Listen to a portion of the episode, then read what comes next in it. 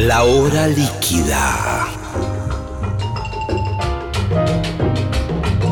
Palabras, historias, anécdotas, canciones destiladas a lo largo del tiempo. Un cóctel que se evapora, una hora que se escurre entre las manos. Mi nombre es Gillespie y les doy la bienvenida a La hora líquida. Buenas noches, estamos aquí en la hora líquida. Bienvenidos, bienvenidas, bienvenidis, bienvenidos. Bienvenidis. Sí, bienvenidis. Este, hoy un invitado muy especial. eh, yo me alegro cada vez que lo voy a ver al menos un rato. Es Emilio del Huercio, lo tenemos aquí. ¿Cómo le va. Emilio? Muchas gracias, Che, muchas gracias por invitarme. Me va bastante bien. Vamos a empezar por la actualidad. ¿Cómo y no? y después, ¿cómo, cómo estos dos años tan raros que pasamos con la, con la pandemia, cómo lo, los transitaste, digamos? Mira, los transité bastante amablemente, pero no de la misma manera. Algunos días, algunos días se me hizo un poco duro, pero en general no, no, es, no, lo, haya, no lo sufrí dramáticamente, ¿sabes? Este, al principio, digamos, fue rarísimo esa cosa de estar en- encanutados en tu casa y, y que cuando salís tenés que salir a hacer una cosa específica o a mí me ha pasado algún policía en la calle que me dice, señor, te- ¿qué- ¿a dónde va? Era rarísimo eso. Era muy raro. Porque imagínate que yo, que soy un señor grande, claro, a mí me pasó eso de señor, ¿a dónde va? Exacto, con la cana de los años 70. claro. Entonces, volver a la calle y que haya, es otra situación, por supuesto, pero que alguien te pregunta qué estás haciendo o a- para dónde vas, era raro, ¿viste? Era raro, hubo un momento de, de máxima, de máximo confinamiento. Yo vivo en Monte Grande, en provincia de Buenos Aires, cerca de Ezeiza, por ahí. Eh, bueno, y, y- y había un momento que no se podía salir de. Vos podías andar un poco por el pueblo, pero no. Si no tenías los permisos especiales, había retenes policiales que no, no te dejaban salir a las rutas. No, bueno, momento. pero es diferente lo que pasó en, en- en el Sí. capital. Sí, en Capital Yo vivo que- en microcentro, ¿sabes? Claro. Yo vivo muy cerca de Plaza San Martín. Este, y lo que te estoy eh, contando es de Sí. si hacías dos cuadras y, y- alguien te preguntaba, no me pasó mucho, pero me pasó. Sí. Creo Entonces que- lo que hacías es el truco de la bolsita. Voy a comprar comida. Claro, voy a comprar. El truco de la bolsita para dar una vuelta, manzana. Sí, me acuerdo esa señora que salió en, la- en los noticieros que estaba tomando sol. Sí, ay Dios mío. Que Nah, somos un país raro nosotros, ¿eh? Somos raros. Sí, sí. Es un país raro, ¿viste? Este, toda la cana y todos los medios periodísticos, la vieja ahí sentada como en una reposera. Y- Ahora, y- vos te das cuenta que, que esas situaciones extremas pueden llegar a generar lógicas delirantes y que la gente termine aceptándolas, ¿viste? Está bien, en este caso era una cuestión sanitaria, etcétera. Pero si vos analizás fríamente que un policía se acercó a decirle, señora, no puede estar acá con la repo- reposera tomando sol, es, es increíble. Es increíble, sí, sí, sí. Viendo, en ese momento entraba como una especie de lógica eh, de todos, Sí, sí, sí, pero, pero sí, sí, viendo. Hay que tener cuidado con esa cosa, eh, es decir, con el control. El control para el bien de la ciudadanía está bien, pero ojo con eso, tengamos, tengamos cuidado con ese tipo de controles porque se puede ir al carajo, ¿viste? Y, y- y, digamos, de puertas para adentro, como. Porque yo he hablado aquí en este mismo programa con varios colegas y algunos les pegó mal, vivieron angustiados porque hasta pensaban que se iban a morir, ¿viste? Que, porque al principio no había vacunas y era todo. Uno miraba la tele en Italia, se morían no sé cuántas, mm, todos los geriátricos, la gente moría. Eh, ¿Te agarró un poco esa cosa de nos vamos a morir todos con este bicho? No, no, no me pasó eso, negro. O sea, pensaste que. Lo, lo iba- que sí me pasó fue una cosa increíble. Dos años antes, o un año y medio antes, con mi compañera de ese momento, Cristina, yo hablábamos mucho sobre el mundo y qué sé yo, como es contemporánea mía, nuestra generación es una generación que como que ha marcado etapas y ha vivido etapas políticas y sociales muy grosas, qué sé yo. Yo le decía, a mí me parece que el mundo se está complicando mucho. Las ciudades se están crispando más y yo creo que puede llegar a haber epidemias muy grosas en algún momento. Bueno, dos años después pasó eso, pero te digo, yo no, No, no, y no, lo- sí, no, fue una- no me quiero hacer el gurú ni nada de No, eso, pero fue, eso sí me impresionó. Y nosotros ya estábamos separados este, hacía bastante tiempo, o por lo menos un año y medio, y le mandé un mensaje, ¿viste? ¿Te acordás lo que hablamos aquella noche? Sí, Claro. sí, sí. eh, y ella sí se sorprendió y se acordó, por supuesto. Este, y bueno, digamos, una manera de, de compartir ese mundo que uno imagina.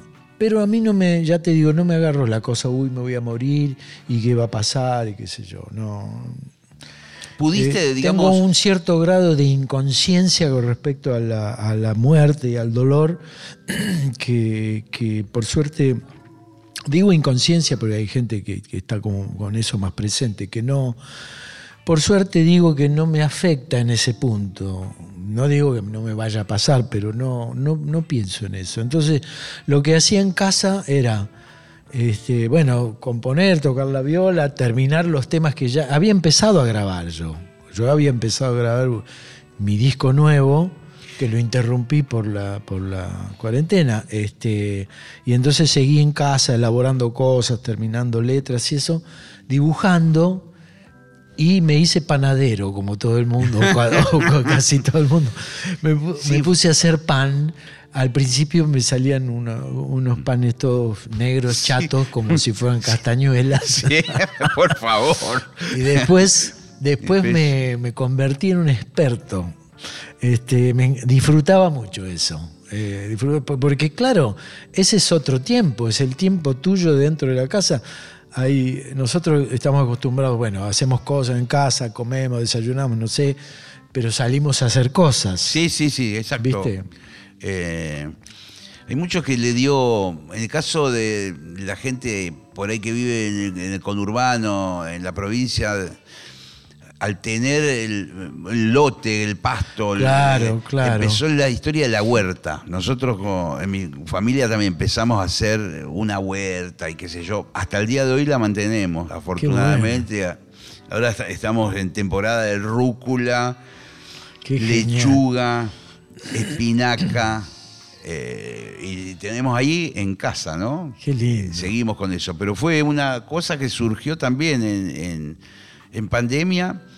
Pero bueno, el- lo, lo piola que me parece lo que vos me estás contando es que la parte creativa, vos conectaste con esa parte. Sí, sí. Eh, estuviste más dedicado incluso, como con más atención a eso. Y con más horas, claro, con más horas. Y, y y el- el- digamos, esos temas que vos ya habías empezado a grabar, que es, digamos, eh, en un estudio al, a- al estilo tradicional, Sí, digamos, de sí. ir a un estudio. Lo grabé con mi banda, que está compuesta por este, Pitu Marquesano, el tecladista, Luis Ocampo, el batero y percusionista, Gaby Améndola este, y yo. Y en ese momento estaba Dani Ferrón con nosotros grabando el bajo y después se fue a tocar con, con David. Así que bueno, lo que hice fue yo grabar algunos bajos, él grabó otros, después invité a Daniel Massa a grabar un bajo, a otro amigo, viste, como hice en Pintada, que a mí me gusta invitar a, a colegas que tocan mi instrumento para que ellos graben también. Y bueno, habíamos grabado unos siete primeros temas en el estudio de Daniel Colombres. Y este y después fuimos a grabar a lo de Tino Moroder, este el estudio Soara, grabamos en varios estudios.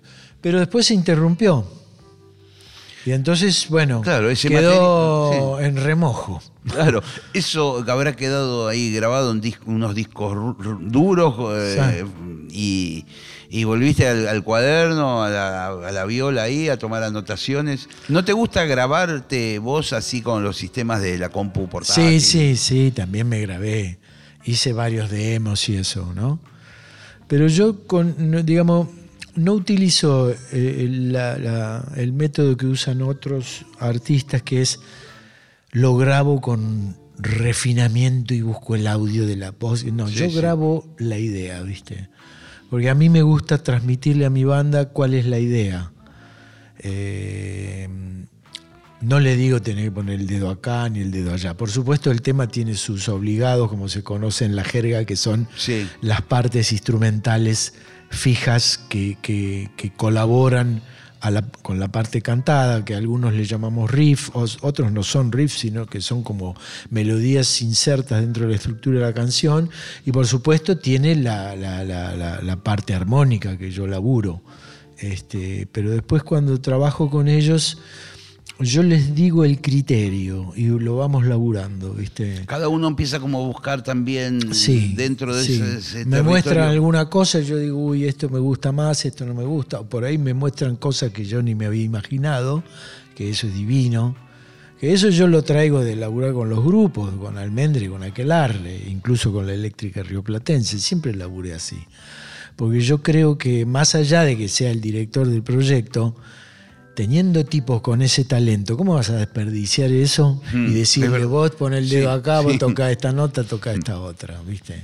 Claro, claro, eh, porque sí, sí, seguramente. Ahí mencionabas, por ejemplo, a Gaby Améndola, que es un guitarrista muy joven y muy talentoso, Sí. Gaby. Impresionante. Sí. Yo lo conocí en Mendoza. Sí. Y Oh, anoche estuve en la casa de él, anoche. Estuvimos, estuvimos eh, elaborando ideas para los coros que nos faltan de los temas.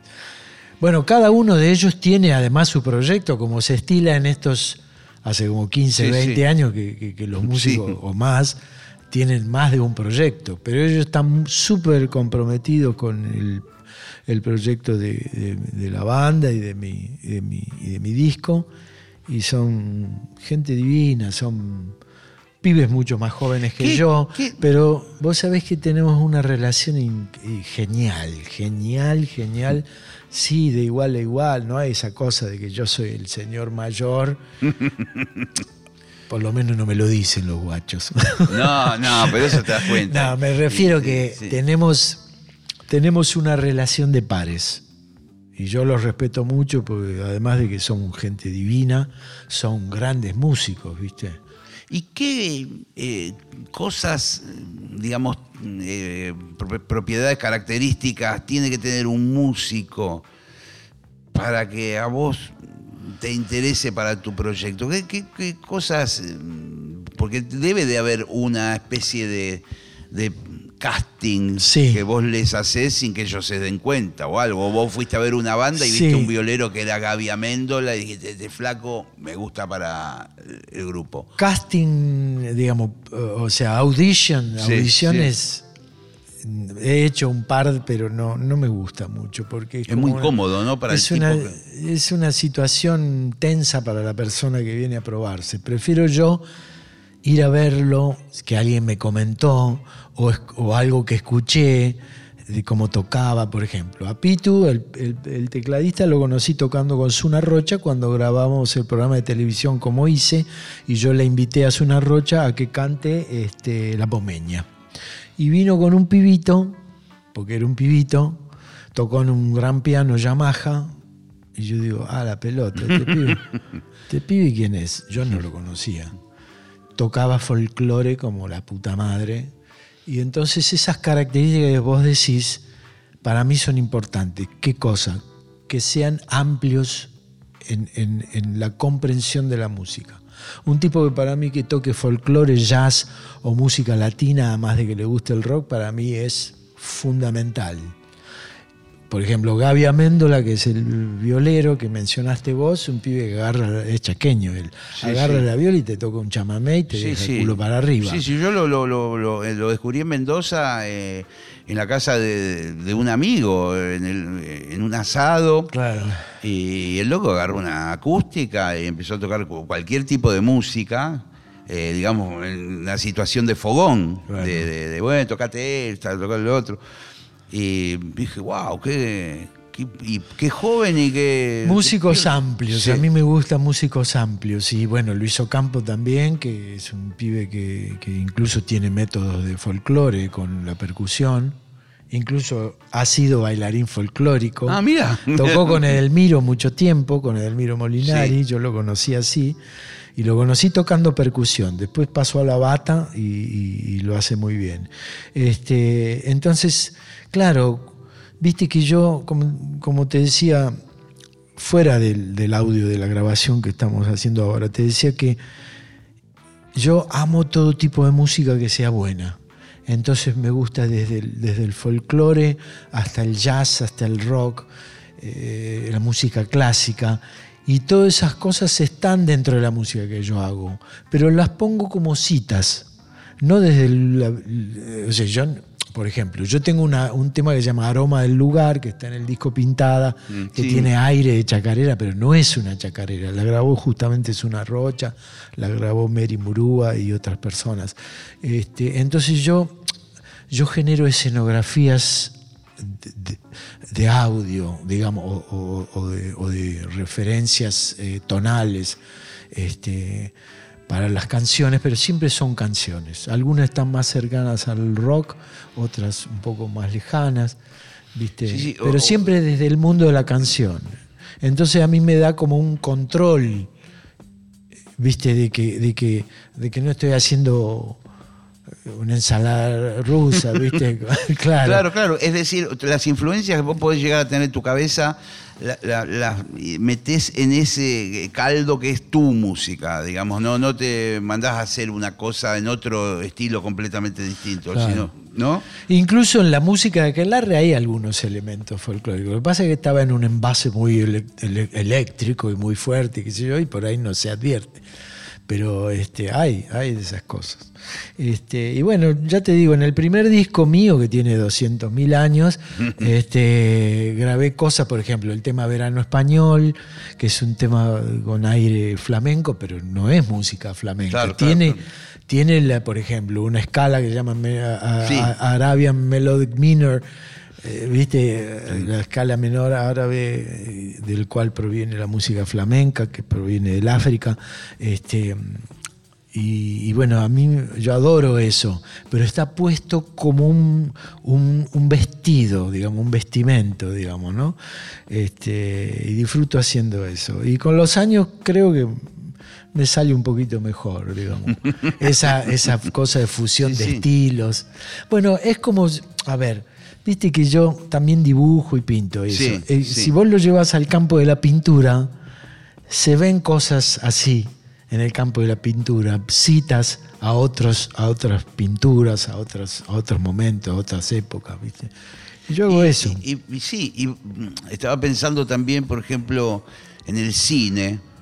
También los, los grandes directores, muchos de ellos actuales, también es como, a veces a- escuchándolos en entrevistas a, Ta- a Tarantino o a alguno de esos, él dice, no, porque esta, esta escena yo hice, le hice un homenaje a Hitchcock en esta parte. Ah, como sí, hay varios, sí, dentro de la sí. película, ¿viste? Sí, como también sus influencias las meten... Eh, está piola, está piola eso. Recién mencionabas a Zuna Rocha y el, y el programa tuyo, eh, como lo hice. El programa Cómo hice, que lo ¿Cómo hice, hice? Porque la idea, la idea de- del, del título es cómo hice la balsa, cómo hice Balá para Sí. un loco, cómo hice El día que me quieras. Esa era la, la- la idea inicial. Este, y- A mí, me, eh, ya lo hemos hablado en otra oportunidad, a mí me encanta ese programa, me parece muy original. Nunca, viste que en la música hay muchas ideas, que algunas son parecidas en todo el mundo, documentales y cosas, pero el, el hecho de, de- que sea un programa dedicado a una sola canción, y, y- y hablada por, por si, si está vivo y con, con el protagonista, o si no, como gente que va dando testimonio e ir como armando la idea completa de la canción, desde la letra. Sí, sí. Eso, Es muy sabés- original. Muchas gracias, Marce. Este, eh, eh, ¿Sabe de dónde surge eso? Que, digamos, al principio nosotros con Almendra, incluso con Aquelarre, eh, disfrutábamos, de, por supuesto, de- del reconocimiento de la gente, pero no había una historia con las canciones. Después de un tiempo, ya cuando algunos de nosotros ya éramos tipos más grandes, teníamos hijos chiquitos, también la gente que nos había seguido o nos seguía tenía hijos, y entonces la etapa de tu vida comienza a ser diferente y, y- y tiene otra amplitud y se llena de, de otras historias, entre ellas las historias con la música. Muchos, muchas personas se acercaban a decir, yo con muchacha me acuerdo que lo- la- la hacía dormir a mi hija, que hoy Sí. tiene 12, o con canto, tal cosa, de aquelar. o- en- y a mí eso me fue, me fue generando una, una dimensión de qué había pasado con nuestra música en la vida de la gente, ¿viste? Con un nivel de profundidad y espesor que yo no lo tenía cuando era más chico. Y, y en- y tomé conciencia de que esa música estaba dentro de la trama de la vida de la gente. ¿Qué es lo que es la trama de la cultura? Entonces dije, claro, pero entonces las canciones que yo escuchaba en los asados de la casa de mi abuela, este, que, que- que- que- qué sé yo, cantaban o Sole Mío, Sí. o no sé, Samba de mi Esperanza, este, no sé. Ah, Me acuerdo que a la casa de mi abuela venía Hugo Díaz, el papá de Mavi, Sí. y, y era amigo de un tío mío y tocaban, y qué sé yo. Lo llegaste a ver ahí. Sí, tocando? claro, Uf, sí, sí. Después lo volví a ver cuando yo, en esa época yo tenía 10 años, lo- después lo volví a ver cuando ya era integrante de Almendra. Este, entonces, todas esas músicas que las hemos acuñado todos, algunos más hacia el tango, otros más hacia el folclore o a la música clásica, todo eso está dentro de, la- de nuestra vida. Y ahí fue cuando se me ocurrió hacer el programa homenaje a cada canción, porque a veces se escuchaba por la radio que decían tal tema de tal, y era el intérprete el que la cantaba, Sí, no era sí. el autor, ¿viste? Sí, sí, totalmente. Entonces sí. me ponía loco eso, ¿viste? Sí, sí. Este, sabor a nada de Vicentico, me Sí, por sí, ejemplo. No es de Vicentico, claro, claro. papi, este, es de Palito Ortega. Eh, o cualquier otro tema de Chico Novarro. Este, y entonces yo digo, bueno, desde el punto de vista de, de autoral, porque Sí. yo tengo mucha conciencia de que soy autor y, y- y- y que la gente tiene que respetar ese lugar y reconocerlo, entonces dije, no, vamos a hacer un programa que se dedique a contar la historia de cada canción. Algunas serán más populares, la gente lo sabrá más, y otras menos, viste, como canción de cuna costera, que, que la gente la conoce como Guricito Costero, Sí. este, de Linares Cardoso. Este, Ahí tuviste que como que elaborar, porque bueno, imagínate, cada canción es todo un programa con una producción Sí. de- de- al, mira, en- al principio, por ejemplo, las canciones de rock argentino, algunas yo las tenía muy bajo control, pero, pero mm, en el sentido del conocimiento Sí, historiográfico de, Sí. de eso. Pero enseguida lo que hicimos fue convocar asesores que sean expertos en eso, ¿viste? Este, así que en la parte de tango estaba Gabriel Soria, que es el presidente de la Cámara de la, de la Academia Nacional del Tango. Después este, Puerto Rico en la parte de folclore. Eh, bueno, ahora no recuerdo Y ellos eh, dijeron, mira, para Entonces mí yo tienen que ser estas canciones. No, no, las el listado lo teníamos nosotros ya antes. Tenemos un listado de 350 canciones, hicimos 39 capítulos. Entonces este, yo les pedía cosas específicas. ¿Cuándo se hizo la canción? ¿Quién la compuso? ¿En qué contexto? Eh, ¿con, qué, ¿Con qué músicos eh, eran contemporáneos de eso? Y también en qué contexto histórico, digamos, ¿no? Y, y por supuesto la versión original, yo- me ocupaba yo de conseguir la versión original. Por eso en, to- en todas las can- en todos los programas vas a ver que la versión es original, no hay, no hay eh, versiones libres, sino la versión del tema como se conoció Sí, sí. orija- Y originalmente. después por ahí quizás al final del programa hay una, una versión actual o tocada ahí, pa- especialmente para el programa. Claro, pero está tocada Sí. exactamente como es la canción. claro. Y está tocada con un instrumento o dos para que la gente tenga la idea de cómo, cómo es el ambiente de la composición, ¿viste? Este, y bueno, ya la verdad que lo disfruté mucho hacerlo, lo disfruté mucho hacerlo y además, ¿sabés qué? ¿Sabés qué descubrí? Porque, viste, la gente que venimos del rock creemos que nosotros somos los más piolas, los más libres, los más locos, sí. los que hemos Un poco revolu- sí. En el tango existió eso Hmm. y en el folclore también, ¿viste? Es Sí, más, sí. por ejemplo, me acuerdo de Roberto Cambaré, el autor de Angélica, que murió hace un año y un poquito, un tipo divino, divino, una dulzura de hombre, murió con creo que 94 años. Este, nosotros fuimos a reportearlo cuando tenía 89, creo. Y vos sabés que entre los cortes del programa que hacíamos, cada tanto hacíamos un cortecito, Sí. el tipo me mostraba poesías y temas nuevos que estaba haciendo. ¿Entendés? Y, y- y- y- y era un rockero, ¿entendés? Sí, sí, era, sí. O sea, la llama de la creación estaba ahí. Y con el tango me pasó también, lo que pasa que, bueno, los tangueros, digamos, casi todos los que hicimos las, la- las historias de esas canciones ya no estaban vivos. Pero sí Ferrer, por ejemplo. Ah, Horacio Ferrer. Qué sí. grande, Horacio. Y vos ves esa pasión del creador ahí como, como lo que nosotros creemos que tenemos nosotros como rockeros, ¿viste? Sí, incluso la locura también, ¿no? ¿Viste? Porque a veces eh, también siempre se co- considera que el rock son todos los artistas locos y que, y que hacen... Y en aquella época, años 40, 50, los tangueros hacían Pero cada cosa. pero vos te crees que el tango no, no, no tuvo esa propagación mundial, Claro. si no, habrá- no haya sido por, por la, la locura y el talento y, la, y el- el fervor de esos compositores. ¿no? Yo tengo un, un gran respeto por todos ellos, ¿viste? Un gran respeto. Este, y bueno, y por otra parte, hacer mención a lo que es la propiedad intelectual, o sea, el, el laburo de los creadores, que, que nosotros creamos cosas intangibles, ¿no? Sí, Son sí. ideas Sí. que por ahí se materializan en un disco o no. Pero son pensamientos abstractos que, que se, convierten, se convierten en sonidos y palabras. Pero no es una silla o, o un, o, o qué sé Sí, yo, sí, o o- un kilo de carne Sí. o, o un pedazo de, no sé, o una alfombra. Son eh, creaciones, eh, bienes inmateriales que creamos, ¿viste? Y creo que la sociedad tiene que tener conciencia de eso, ¿no?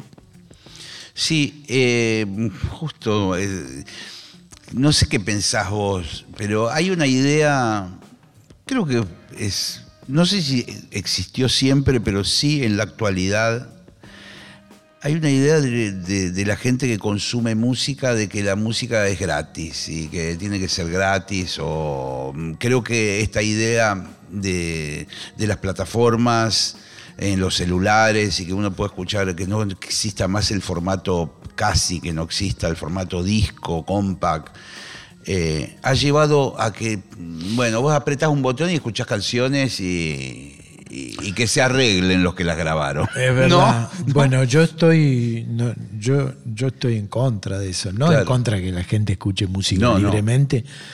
Por supuesto que no. eh, pero, pero viste que cada tanto cuando hay cambios tecnológicos, la parte del mundo inmaterial, la parte del mundo del pensamiento queda en la lona. Después tiene que empezar a, a remontar otra vez y otra vez y otra vez, ¿viste? Este, es así, no, no es la primera vez que pasa en el mundo. Digamos, antes de que se crearan las sociedades autorales, no, ¿viste? No, Claro. no había... Nada, sí, era todo. Claro. Este, y yo cada, a, a- a medida que pasan los años cada vez tomo más conciencia de eso. porque la obra que hemos hecho nosotros, por ejemplo, el disco de Almendra, hace 52 años, o, o no sé, sí, creo que 52 años, que se edita, que todos los meses saca, la compañía saca los discos, ¿entendés? Y otros discos nuestros también. Pero ese, que es el primero, es, es muy impresionante. El de la sopapa. Eh, claro, el de la sopapita. que nada más ni nada menos, que es un discazo fundamental y que a veces mm, yo cada tanto lo escucho. eh, es un disco que muestra a cuatro jóvenes, mm, no sé exactamente qué edades tendrían, pero menos de 20 años seguramente. Bueno. O 20, 18 teníamos Luis y yo sí. cuando empezamos a grabar. Mejor dicho, cuando firmamos el contrato, creo que ya cuando grabamos el primer tema teníamos 19. Este, éramos pibitos. Pero Pero además ten- como eh, tienen una... Parecen grandes. Eh, vos escuchás Laura Va y vos decís, este tema es un tema que podría haber compuesto un tipo de 50 pirulos. No un pibe de 17, Sí. 16 como tendría Luis en aquel momento cuando lo compuso. Bueno, Luis cuando, cuando compuso Barro tal vez, que yo me Sí. acuerdo porque estaba con él en la casa, tenía 16. No sé eso de dónde viene, ¿sabes? No sé. Pero, por ejemplo, estoy tratando de pensar en poetas. No sé si, si me confundo o no, pero Baudelaire me parece que era muy jovencito cuando, cuando escribió esas obras tan conocidas de él. Después quedó muchos años sin es- escribir. Sí. Este, cuando se fue para el África, creo que fue. Este, no sé de dónde proviene. Si es un conocimiento previo, si es algo que se dispara y que uno trae, o es una antena, la verdad es que no lo sé. No lo sé, pero es verdad lo que decís vos, que hay ciertas cosas que tienen como una madurez que decís, no, pero ¿cómo este pibito hizo este tema? Por ejemplo, el tema presente de Vox Day. Sí. Es un tema Sí, impresionante. es un tema impresionante. Y Ricardo me contó a mí, en uno de los programas que hicimos de cómo hice, que él tenía creo que 17 y empezó a, a- a pensar este, eh, en las, eh, las la- hay este poema de Manrique a la muerte de su padre y empezó a, a- a relacionar eso y empezó a salir a salir la canción por ahí y decís, pero ¿cómo un pibe de esta edad que aún no tiene esa experiencia de vida reflexiona sobre Sí. una experiencia posterior, ¿viste? y, y no lo sé, la verdad es que no lo sé. Eh, estamos aquí con Emilio del Huercio. Justo recién entramos en el territorio de Almendra, que una banda fundamental de, nuestra música. Y yo hay cosas que, a pesar de que hemos hablado varias veces, por ahí nunca te las pregunté. Eh, fue extraño el breve lapso que duró la banda. Eh, Sí. ¿O no? Sí, yo sé Con que para la gente Yo nunca fue entendí frustrante. nada. Nunca entendí Lo que nada. pasa es que, mira, Luis y yo nos conocimos de los 13 años. O sea que cuando hicimos Almendra, pasara- habían pasado 5 años. En esos 5 años tocábamos juntos en dúo, así, haciendo covers de los Beatles, o, y después empezaron a salir algunos temitas en inglés, otros en castellano. Y paralela- paralelamente a eso, Luis tocaba en un grupo llamado Los Larkins con Rodolfo, y yo tocaba con Edelmiro y con mi hermano Ángel. Los esbirros. Los esbirros. Entonces, digamos que ya teníamos como, ya veníamos tocando. Para nosotros no Sí. era el tiempo de que empezó Almendre y entonces a los dos años ya se terminó ese tiempo. Entonces, por otra parte, eh, a- a- Almendra se fundó, digamos, en el 67. La fundaron Edelmiro y Luis inicialmente. Este, digamos, ellos tuvieron la idea. Después me convocaron a mí. Primero convocaron a otro bajista que no, que no, que les dijo que no. Y Rodolfo estaba en la colimba. Entonces, era un proceso de, de an- anterior al que estás vos describiendo. Sí, por que es supuesto, el- sí. Que es el, el momento en que la gente ve o se entera del grupo. Claro, porque también el- la, la colimba de Rodolfo duró como un año que, Más de un año. que el grupo estuvo aguantando ahí y Sí, esperando sí. que él regrese, ¿verdad? Claro, exactamente. Entonces teníamos un background, teníamos un, un tiempo anterior.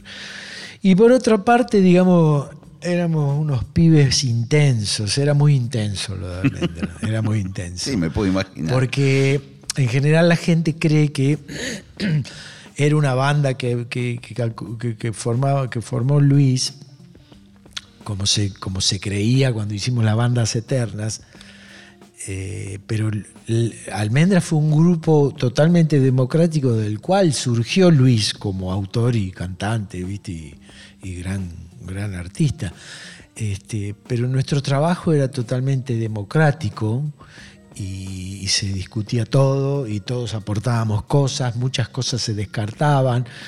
O sea, era hiper, hiper intenso, ¿sabes? Este, y además de eso, de- además de nuestros ensayos y todo eso, y todo lo que habíamos, eh, eh, digamos, ensayado y probado anteriormente Almendra con las voces, cantando temas de los Birds y, y de los, es, bueno, diferentes grupos vocales. Todo eso, además de eso, nosotros cuando ensayábamos, al principio zapábamos como una hora y media o dos, ¿Cómo para ir? free. Sí, directamente. Free. Eh, Vos sabés lo Sí, que es. sí, sin O ninguna sea, pauta. Sin Nada. pauta de nada. Ni armonía, ni nada de nada. Y a veces salían unas porquerías y a veces salían cosas geniales. Entonces, eso a nosotros nos dio, por un lado, una intensidad de, de haber tocado mucho, mucho juntos y conocer nuestros límites. Por eso la música de Almendra tiene zonas que son como muy voladas, ¿viste? Sí, Muy- sí, muy sí. Bueno, provienen de, esos, de, esas, de esas improvisaciones. Entonces, como nosotros además ensayábamos mucho, pasamos mucho tiempo tocando, ¿viste? Y cuando salimos a tocar, digamos que, que se hizo, se visibilizó Almendra como, como banda, este, ya teníamos mucho en el lomo ejecutado. Y después, digamos, lo- lo- lo- los laburos profesionales que surgieron no eran eh, eh, actuaciones en teatro como cree la gente, algunas eran en teatro. Muchos clubes, ¿no? Muchos clubes De de barrio. barrio que nos, por un lado, nos, nos fogueó mucho, como se dice en el ambiente musical, que es entrenarte para lo impredecible, porque ir a un club de barrio y armar en 20 minutos y tocar Sí. media hora con el sonido como fuere, porque además no había No monitores. había, no, no había monitores. Eh, Claro. Eso la gente no sabe, pero digamos, los parlantes que dan, miran para adentro del escenario, que suelen tener las bandas para que se escuchen los mismos músicos, no existían. No, no. Solamente eran los parlantes. Las al- referencias externas, ¿viste? Sí. Entonces, claro, por un lado era un entrenamiento muy grosso. ¿Por qué? Porque cuando vos te subís a un escenario de un club, ¿por qué? Por, por ahí los tablones del, escenario están flojos, te tenés que correr a otro lado, no estás en el mismo lugar físico que cuando, que cuando ensayás, por lo tanto las referencias sonoras son otras. Bueno, es una, una exigencia tremenda, ¿viste? Y eso así como te entrena, también te desgasta, ¿viste? Entonces, este, eso creo que nos afectó, ¿viste? Pero creo que, claro, como éramos tan jóvenes, Y ese- no pudimos resolver la crisis de otra manera. Y Luis último- también entró en una crisis y, ¿viste? qué sé yo, no, no- no voy a hacer demasiada Sí, no, está aclaración sobre qué tipo de crisis, pero entró en una crisis y, y bueno, el grupo en, en su totalidad entró en crisis, entonces deci- decidimos separarnos. Pero siempre nos quisimos mucho y siempre fuimos como una familia. Por eso después, años después, volvimos a tocar. Sí, sí, sí, sí, claro, claro. Eh, es, es aún hoy que, bueno, yo por ejemplo, me acuerdo de Rodo, de Rodolfo, Sí. y no puedo creer que no esté en el mundo. Mm, de claro. Luis tampoco, pero como Luis pasó tantos años y además su, su, su- su enfermedad fue como a través de, de unos meses, un tiempo, yo lo fui digiriendo. El caso de Rodo, Rodo fue como casi instantáneo. Y para mí son eh, parte de mi familia que no están más, ¿entendés? Sí, sí, claro. este, bueno, estamos de Elviro y yo, pero digo, no quiero entrar en una zona eh, lacrimógena, pero eh, nuestro lazo siempre fue muy familiar, ¿viste? Entonces, como, como toda relación familiar, siempre es intensa. Además Sí, de la sí. música, estaba toda nuestra relación interpersonal. Y bueno, eso en un momento no lo pudimos resolver. Y después con el tiempo, cuando cada uno hizo su proyecto, eh, bueno, probando Rodolfo y yo con aquel arre que podíamos hacer nuestro propio proyecto y, y que teníamos música para mostrar, Edelmiro también, y Luis con lo suyo, este, después a los años nos volvimos a, a- a juntar para tocar, ¿no? Aunque siempre nos, nos comunicamos, cuando estábamos con Aquelarre en España, que para que la gente, los más jóvenes sepan, Aquelarre estuvo Sí, ustedes fueron pioneros casi. Claro, en el- cuatro años en Argentina y tres años en España, este, de los cuales mucho no se sabe porque no, no había ni WhatsApp, ni mail, ni qué sé yo. Eh, por ahí entonces, en la revista Pelo. sí, salía alguna cosita, sí. pero laburamos casi tres años allá. Y Luis, nos escribíamos con Luis, este, nos escribíamos cartas con dibujos, como hacíamos siempre. Entonces yo escribía una carta, a él le llegaba como, Dos no meses sé, de- sí. como 15 días después. O sea, es increíble para la gente joven, Sí. pero, por ejemplo, una carta que yo mandaba podía venir 45 días después la respuesta. Claro. sí. ¿Entendés?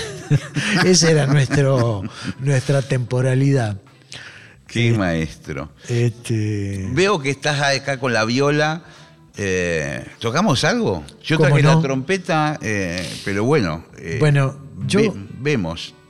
estoy un poco con la mano medio, medio con un con un golpe, pero este voy a hacer un par de temas. Yo te, propo- yo te propongo una cosa. Cuidado. Hago un tema de los que estoy grabando en el disco, ¿te parece? Sí. O una parte de ese Dale, tema. algo nuevo. Está bien, perfecto. ¿Te animás a zaparlo? Sí, claro. Qué bárbaro. En minutos, en minutos agarramos los instrumentos, probamos Emilio del Huercio y bueno, vamos a ver qué surge. La hora líquida, martes hasta las 21 por Nacional Rock.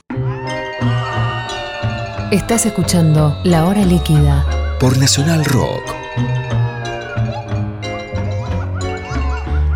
Muy bien, Emilio, llega el momento de la música, veo ahí tu guitarra. La guitarrita.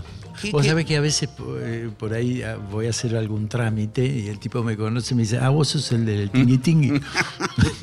el tingui Sí, chingui, chingui, ya a esta altura, ¿viste? Es una cosa... Qué genial. Pero bueno, es, eh, es lo que nos ha tocado vivir, ¿no? Afortunadamente también, ¿no? De- Por supuesto, de- en el caso eh, tuyo, estar en ese momento tan trascendental del rock nuestro, qué capo. ¿Qué, qué vamos a hacer? A ver, eh, eh, Hay, hay un tema, vos sabés que eh, esta vez quiero tocar un tema nuevo que nunca. Bueno, lo he tocado en algún concierto, este, pero está ahora grabado en el disco nuevo que estoy terminando de hacer. Que la gente me pregunta cuándo lo voy a terminar. Lo que pasa es que grabé como 18 temas y bueno, entonces se hizo medio largo. Genial. Este te- Buenísimo. claro, claro, voy a sacar primero una colección primavera-verano Sí. y después lo- la colección otoño-invierno. ya tenés para de este año al año que viene. Y, y esta canción... Esta canción se llama Soledad y es una canción, digamos, que habla exactamente de eso, de la soledad más profunda del ser, este, no solo en lo, en, lo, en lo cotidiano, sino en lo interno de cada uno de nosotros, que seguramente lo hemos vivido Sí. como experiencia humana. Y, y está buenísimo como planteo, porque en definitiva, viste que uno está siempre solo, ¿no? Por más que estás en pareja, familia, lo que fuere, pero las cosas trascendentales, viste, te pasan a vos adentro, por más que estés rodeado de gente, ¿no? Y en algunos casos la soledad puede ser tomada como una compañera o como una pareja, digamos, virtual. Es, es de lo que habla la canción. Bueno, ¿Vas a tocar conmigo un poquito? Traje esta lata de sardinas, vamos a ver qué pasa. ¿eh? Esos golpes que tiene ahí fue Ah, sí. en algunas noches. Sí, medio- sí, sí, porque la sordina, viste, Va- eh, tiene un corchito, Tiene- entonces se calza presión, pero esto no es muy duro. Pero, pero esos, esos, esos, este, Eh, esas hendiduras se cae. son de momentos. Sí, esto todo tiene historia. ¿eh? Parece una manzana asada. Sí, eso. No me acuerdo quién era que decía, loco, ¿trajiste el mate? ¿Trajiste para, para tocar?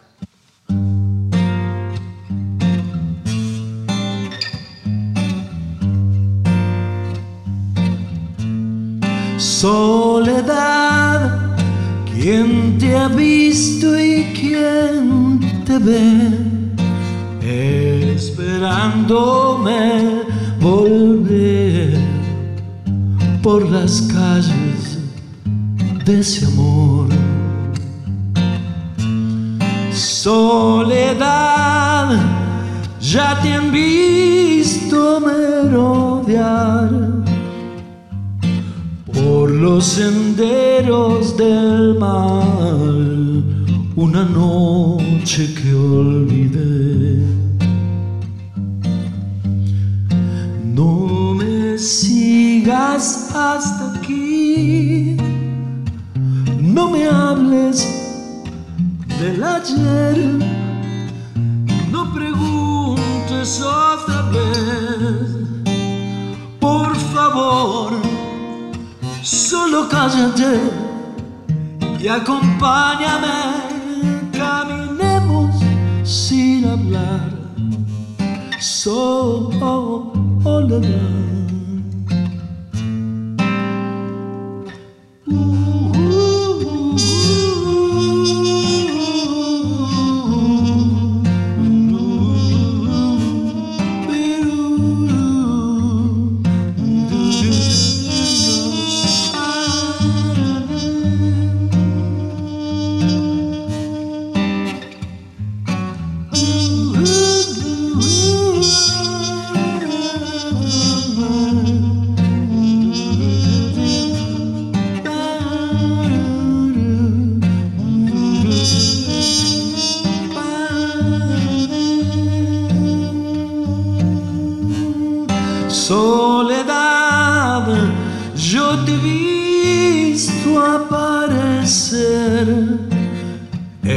la luz de mi niñez por las calles de la luna gris.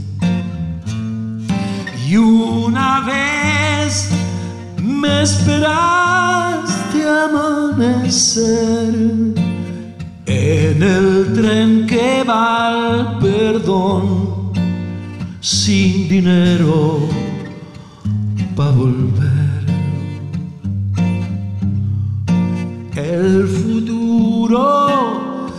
Pasó, esperaba en el andén.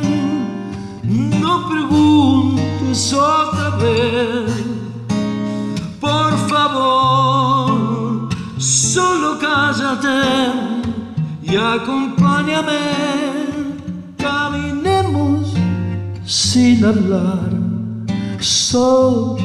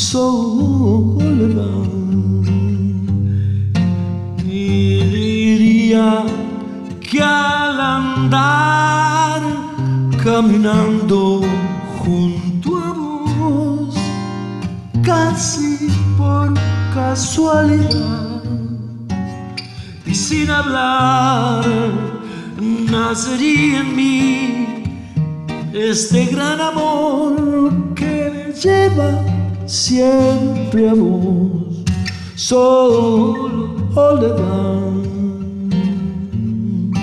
soledad, siempre a vos,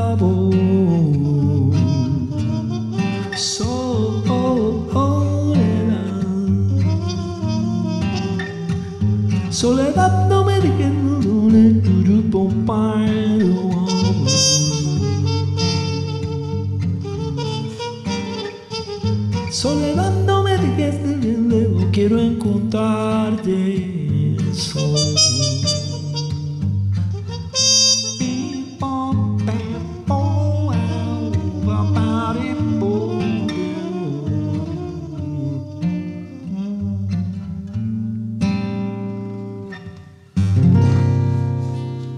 Epa, epa, epa, epa, qué maravilla. Hermoso el tema nuevo, che. Gracias, muchas gracias. ¿En qué, en qué instancia está? ¿Está grabado? ¿Está, Ya está me- grabado. Me falta para el, o sea, para el disco del que te mencioné, me, me falta muy poquito. Tengo que poner unos coros en cuatro temas, pero todo el resto ya está. Incluso lo está masterizando Mario Breuer, que segunda- Bueno, sí. seguramente lo conoces, Eminencia. eminencia del audio. Este, lo mezclo con Pitu Marquesano, que es el, tecladista de mi banda, que también tiene una oreja tremenda. Este, pero claro, como te dije, como grabé 18 temas, en realidad podría haber terminado antes con 10, pero viste, hace años que yo no grabo. Entonces dije, no, bueno, ya que grabo, grabo todo de, de una. Es más, tengo algunos temas más, pero dije, no, vamos a parar acá. Así los No, terminamos. son- está bien, es una buena Y cantidad pero para en trabajar. tantos años, ¿sabes? Sí, claro, en tantos años es mucho. Este, mucho tiempo y de composición. Bueno, he estado, he estado activo un poco, no demasiado, pero en, en mi casa yo compongo y hago música todos los días, ¿no? Tenemos tiempo para algo más. ¿Qué puede ser? Un tema, Sí. hagamos Sí. un tema de la prehistoria del rock argentino. ¿Te acordás del tema que el viento borró tus manos que está en el primer disco de, de De Almendra? almendra, que tiene Que una es- flauta dulce. Claro, pero ahora vos vas a hacer de flauta Sí. dulce. ¿Quién la grabó esa flauta? Yo, yo le grabé. Qué yo maestro. Este, pero como es un tema medio, medio yaceado, te viene bien para el Dale, va, trumpet. vamos.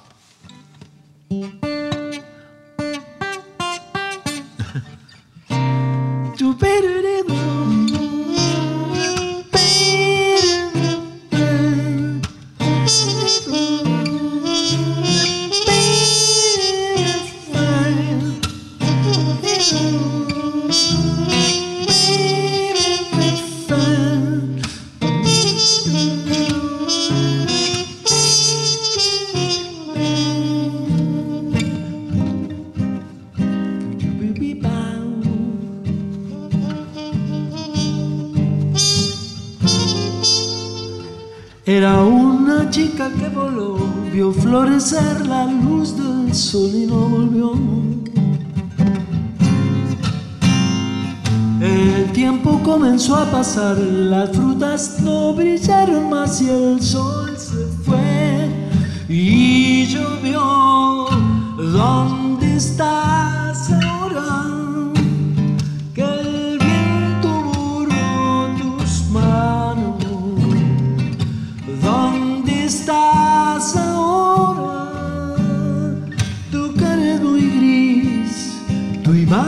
imagen se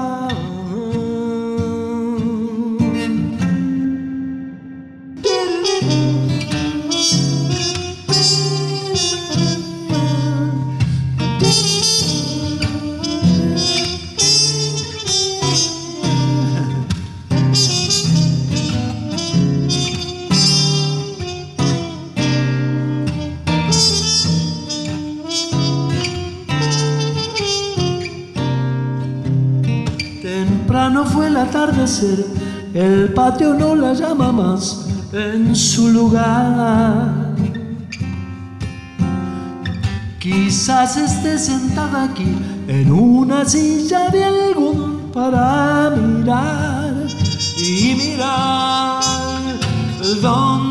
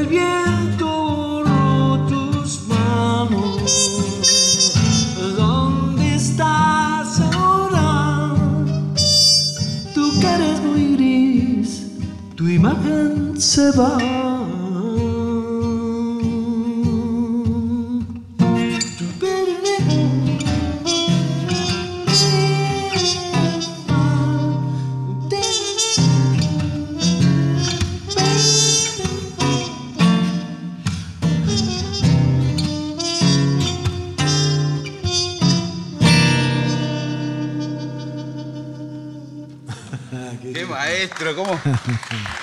Qué zapadita. que- Vos sabés que, que siempre me, me pareció lo mismo que vos, que este tema tiene un espíritu yacero. Claro. Es, por ahí es el único de ese disco que tiene esa onda yacerística, ¿no? Sí, sí, de ese disco sí. Vos sabés que eh, nosotros, cuando, era, cuando digo de nosotros, estamos hablando de mis compañeros queridos de Almendra, Luis Alberto, Rodolfo, Edelmiro, este, éramos muy amantes de, de diferentes estilos musicales. O sea, el jazz nos volvía locos, los Beatles también, Piazzolla, Claro. y, y también el folclore del nuevo cancionero, ¿viste? Este, es más, vos sabés que yo no recuerdo qué edad tenía, pero creo que tendría, no sé, 16, 17, y vino Ray Charles a- a- al ópera y fuimos a verlo. Pero así como, como lo vimos a Ray Charles, vimos a Dizzy Gillespie con los Swingle Singers. Sí. ¿Y qué iban los cuatro? Tu, tu hermano, tu hermano. sí, mi, mi tío, yo digo, tío. mi tío.